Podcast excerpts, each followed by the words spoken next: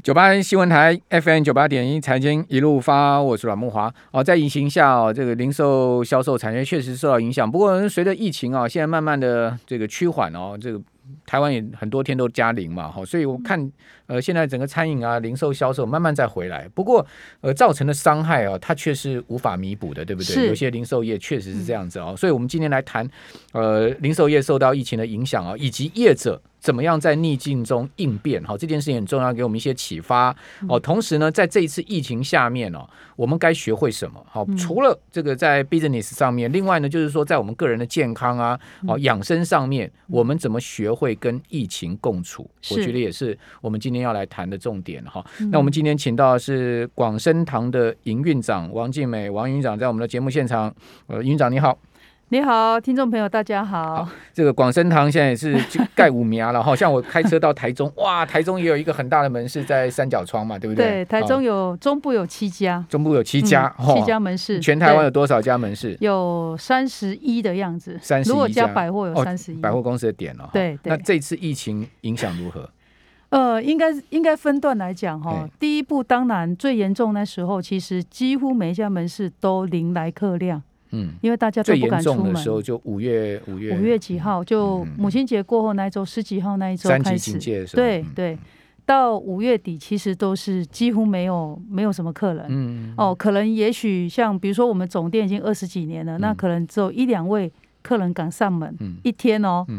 那其他的门市就很惨，很多门市都没有人上门。是。对，从来没遇过这种状况。我二十六年的，第一次碰到。第一次碰到。SARS 的时候也没有那么可怕。对，而且时间没那么长。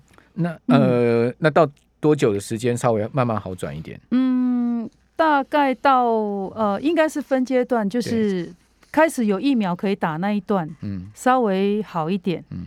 然后再来就是疫苗普遍开打，就开始慢慢渐渐正常。OK，对，它就三个阶段，一个阶段是没有人，就没有人到透底这样子，连 连南部都 连南部都没人哦，南部不是没有疫情吗？对啊，对啊，是啊，是啊，都没。台中其实疫情也还好了。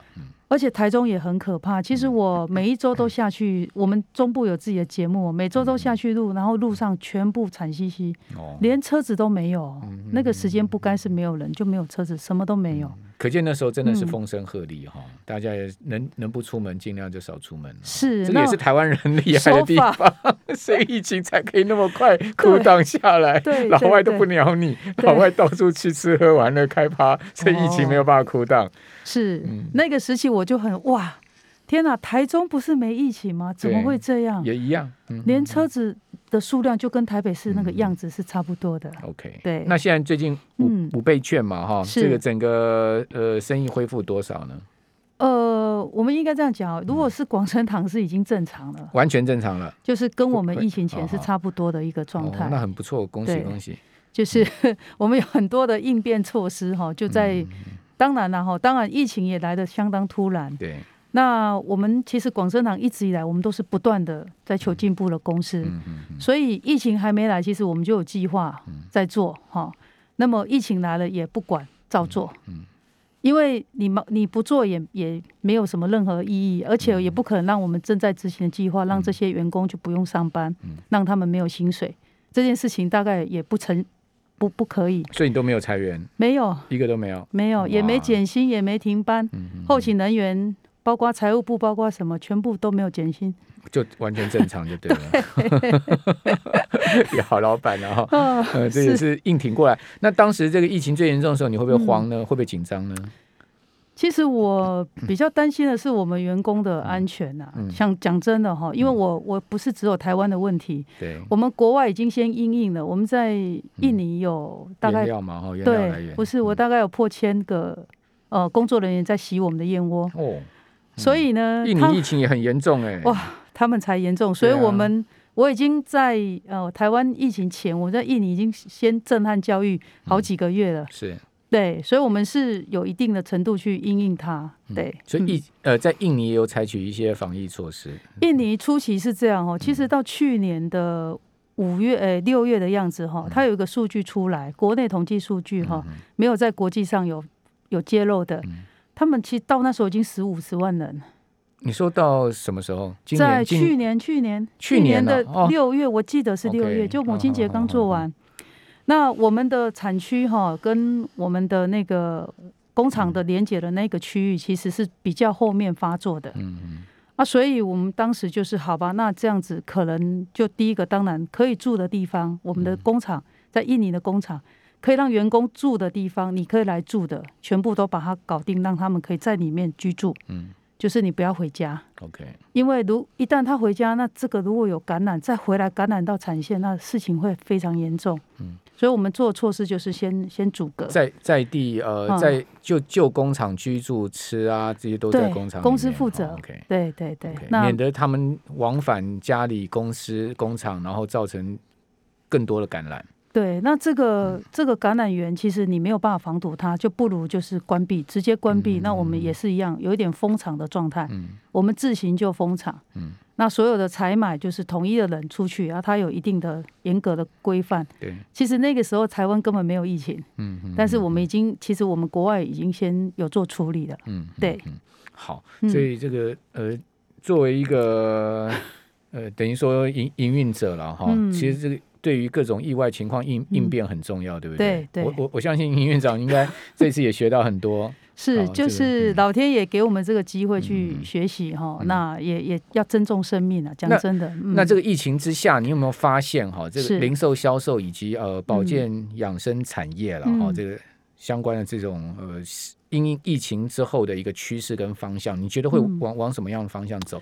呃，生意模式 （business model） 好，然后包括产品好各方面，你有没有一些这个心得？就是说，诶，一定会改变嘛，对不对？好，包括我们的生活习惯啊，消费行为、消费行为啊，以及我们可能将来吃的用的东西，我们都会改变。对，那对于这呃营运者来讲，哈，这一个公司的经营那么重要的一个方向，应该会有一些我们要定出来未来的一个。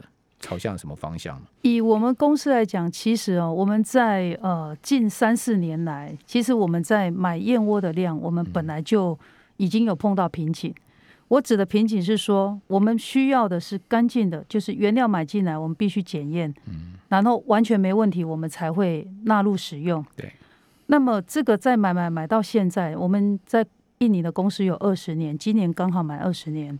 其实近三年来，我们已经没有办法再突破我们可以购置的产能，就是量有极限性。对，你买到像我们现在大概之前哈，当然当然这近期是因为疫情去采采收的人比较少哈。之前的话大概是买到四吨多，上不去。燕燕窝买到四吨很可观 的，你看燕窝是算两的呢。是啊是啊，上不去 哈。那因为我们也还有萃取嘛哈，所以我们的量是大哈，我们一年进口的量有这些数量。那上不去，其实我们在去年我们就有做很多的，包括说好，那么我们设备是相当顶尖，我们自己是萃取厂嘛，哈，那我们可能呃有一些素材，好，那经过实验小量制作的时候是这样，那么大量制作，我们怎么样在这个实验当中把里面的成分让它萃取出来以后，让它成分是很高的，除了因为我们有自己的基本的技术 DNA，我们萃取燕窝拿了很多专利嘛。那么有这样的设备，有这样的技术 DNA，我们再去把它把其他素材纳入我们的研究，然后再去执行出来，那做新的产品。那这个过程当中，其实是前年一一零八我们就开始，嗯，哦，那到去年开始，我们就有新的保健品类的产品出来，嗯嗯，那这个都不是说去买原料，因为广生堂本来就是制作商，所以我们是买了原材料，然后经过。六个博士团队去研发以后，然后再把它啊跟市售市售保健品再做区隔，哦，然后再实验再正式上市。嗯嗯嗯。所以也正好碰到疫情哈，就是呃，我觉得有一些行为还是在消费上面的行为还是会改变哈。那么呃，在我们来讲，我们的改变是我们把原来我们所比较不能做的技术再去做不同的提升。嗯，对。啊，一个就是说在技术提升部分，嗯、第二个呢就是说，呃，在原料上面，你们可能开始要渐渐的，就是说要转型了，对，对不对？因为毕竟，呃，广生堂以燕窝起家嘛，哈、嗯，但是你也发现，哎，这个燕窝的量可能已经到极限了，对不对？对。好，所以你可能要从这个原料的这个多元化，好、嗯，你的保健产品的多元化来着手，你不能说，哎，让大家呃唯一印象就是广生堂就是一个。呃，燕窝的这个呃，所谓单一产品的公司，对，其实这更更多元化了。是这个过程当中哈，我们也其实，在一零九年，我我其实有到了去了一趟越南出差，哦、我本来也还要盖厂，还要再盖、哦、再买个厂哈，把因为越南的产区我们有拿回来原料，发现说哇，那个越南的有部分产区的成分相当的高，嗯，就是那个呃粗蛋白跟唾液酸的含量很高。嗯、那么其实我们本来越南也要建厂，那结果就碰到疫情就耽搁了，但是我们还是有去执行它。就是说，除了保健品类，在燕窝类，因为已经到瓶颈了，嗯、我们其实还有另外开产线。嗯、那也正因为是这样，好，还还好有做这件事，要不然你想想看，一千个剩两百个人在做，嗯、那个产能是直接直接砍掉，只剩五分之一耶。那怎么样去面对？嗯，怎么样去面对我们的供应给消费者去使用？是其实我们还有另外在开，把越南的产线也把它弄起来。哦 Okay. 所以我，我我觉得是，我燕窝不就是越南、马来西亚、印尼，就泰国这几个国家嘛，嗯、对不对？对。但是我们在要建厂，或是说要把产线建立之时，嗯、其实是第一个先首要是它原料的成分好跟品质是不是有符合要求？这个是一定的，因为毕竟是吃的东西，嗯、这个是不一丝一毫都不能马虎的。当然是、哦、都要符合到是相关检验。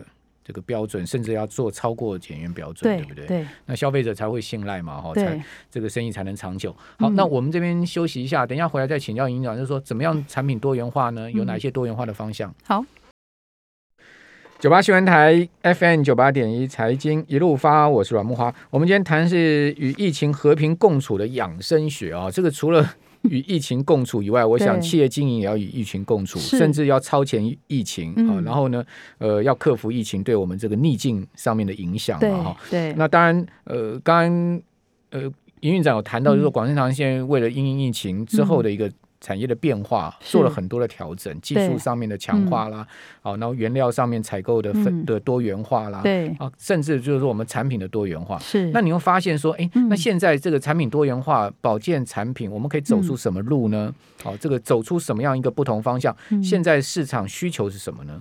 保健产品一般哈，台湾比较，我觉得我们是生技王国哈。我们其实同业间有很多都是蛮厉害，就是在研发上面，对，制作原料。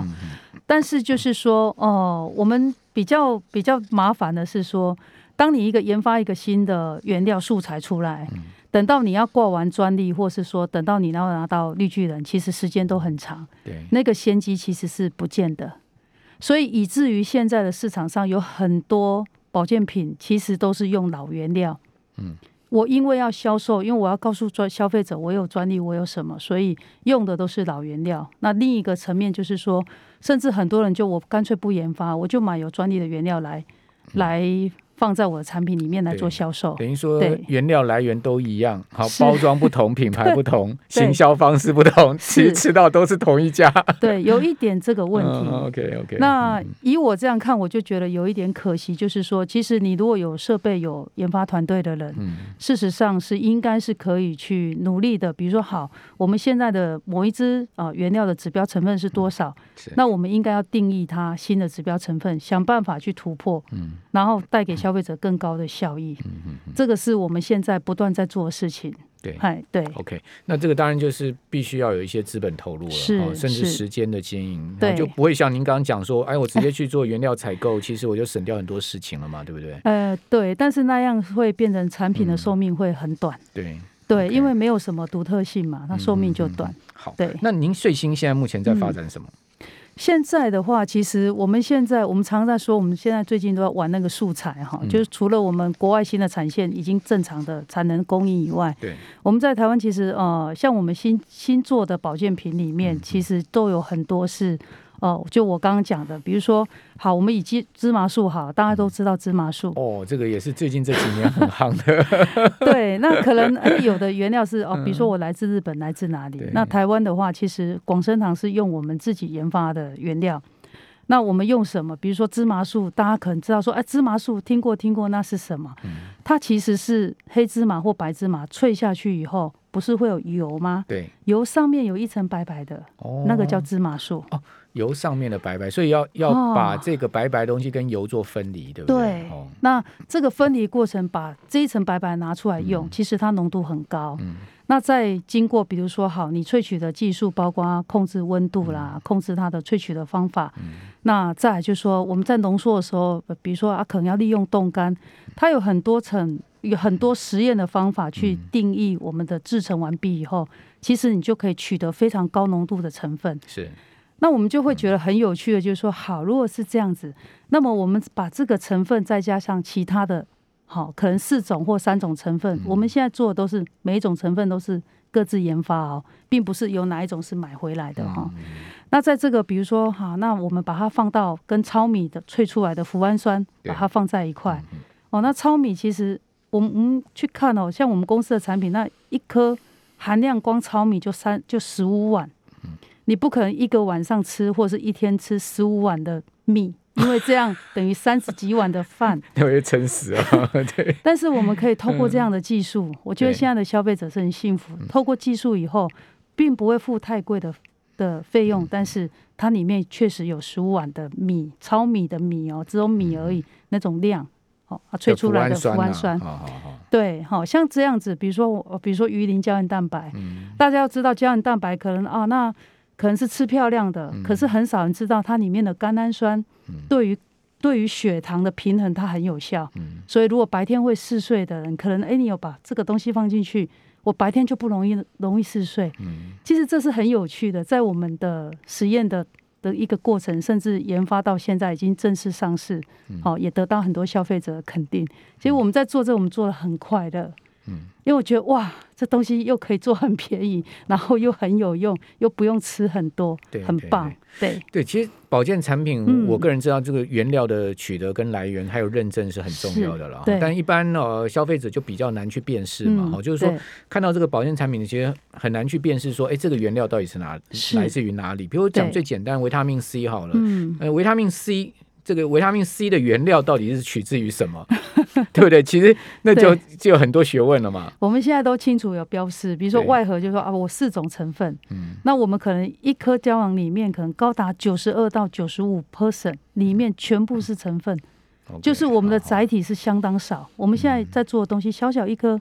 哦，可能比市售的 size 还要小，嗯、但是你也不用吃多，我们全部把它装在里面，嗯、那就是技术了。因为别人可能要吃三四颗、两三颗，你的为什么那么小一颗？你有效，表示你的原料跟别人不一样。嗯、这个是我们我们当初在设计上面有一个小小的小设计，那这样你可以很清楚的让消费者知道说，哎，对呢，这个要吃三颗四颗，嗯、这个呢只有人家三分之一颗大。但是它一颗有效，嗯、那里面的浓度一定要是高的，所以你跟市场原料是不同的。嗯、哦，我们用这样子稍微有一点区隔，对，好，那个逻辑性，消费者一看哦，对，有道理。嗯，那所以原料呃，你们很把关了哈。对另外一个就是技术在升级上面哈，是呃也很把关。对，好，另外呢就是产品多元化，你们也开始呃这个不断的照这条路去走。对，那这些呢呃，其实你们最主要的、嗯。呃，这个呃所谓的智囊团呐，是或者说研发团队，到底它它本身的一个呃幕后的英雄到底是什么样的团队？我们团队的话，研发单位的话有六个博士哦，对他们不用干嘛，他们就是研发。OK，然后想尽办法用各种的方式研究萃取的萃取的一个效能。嗯、当然就是说，因为现在的新的素材哈，嗯、我们把已知素材，比如说你定义一个指标元素。那就是针对那个指标元素去做实验就可以，是你就可以吹到很高的浓度。对，那通常效益都会很高。嗯，对。好，那营长，你觉得在疫情下面哈，嗯、我们个人该怎么样去呃养生呢？哈，或者是说增加我们自己的免疫力呢？在保健产品上面的使用，哈，我们该注意些什么？嗯其实我觉得哈，保健品当然第一个它必须要啊、嗯，还是要回归啊，这个厂是哪里做的，或者是说这是哪一家公司做的，它整个背景哈，当然这个我觉得也蛮重要的，因为很大或是做很长的公司没有任何问题的公司，他会很爱惜自己的羽毛，嗯这是第一个哈，那个是保障一。那再来就是说消费者在使用哦，我真的觉得说现在的科技，尤其是台湾这种很多的技术哈。我认为已经是嗯，很多甚至可以替你从食品里面去萃取，或去摄取那个养分，但是它等同药品的功能，但是你不用伤害到你的身体。嗯，我觉得其实很多是可以运用的，不一定都要吃药。嗯嗯，好，那。我们都知道，这个疫情下面防疫最重要，增加自己的免疫力。嗯、那增加免疫力上，您有什么建议呢？增加免疫力哦，我真的觉得一定要睡饱。OK，我认为睡饱是第一重要。所以你刚才会讲这个芝麻素嘛，对不对？OK，真的要睡饱。嗯、那再来就是说，呃，现在人很多失眠的问题啊，太严重，情绪的问题啊，对，对不对？非常严重。我们一年吃三十几亿。万颗的安眠药，哇！那是我们在做研究的时候，我们才知道的资料，很惊人。这个这个，台湾是这个安眠药大国，大大。以我们的人口数，我们是超量，真的是太多。超量，对对对，可能大家压力也都太大。嗯，那我觉得其实现在也开放了，比如说多去运动啊，去散步啊，哈，这些都有帮助。那再来就是，其实还是要回归规律的生活啦，好，不要熬夜啦，这些都要减少。嗯，对。好，那当然，这个生活形态是一个很重要的地方。嗯、然后呢，自己的营养的补充、好保健也是很重要的地方。我想，这个防疫其实它是方方面面的，嗯、它不会是只有一个环环节了。是啊，经过这一次疫情之后，嗯、我想，呃，我们台湾的企业啊，它也。嗯成长不少，体会不少。比如像广生堂，是。在这次疫情的逆境中，大家可以看到他们其实这个越来越强壮嘛。好，这个刚刚云院长也讲过，越来越发展，而且从疫情中吸取了很多的经验跟教训之后呢，往更前面的步去走。那当然，作为这个消费者，我们自己也要去认清品牌。对，同时呢，大家也要注意自己的身体的保健、生活形态也好，营养啦。哦，还有就是这个防疫相关的必要去遵守的事情、嗯、都要注意。哦，不要说进到超商还要人家提醒你戴口罩了，啊、这其实是很糟糕的事情。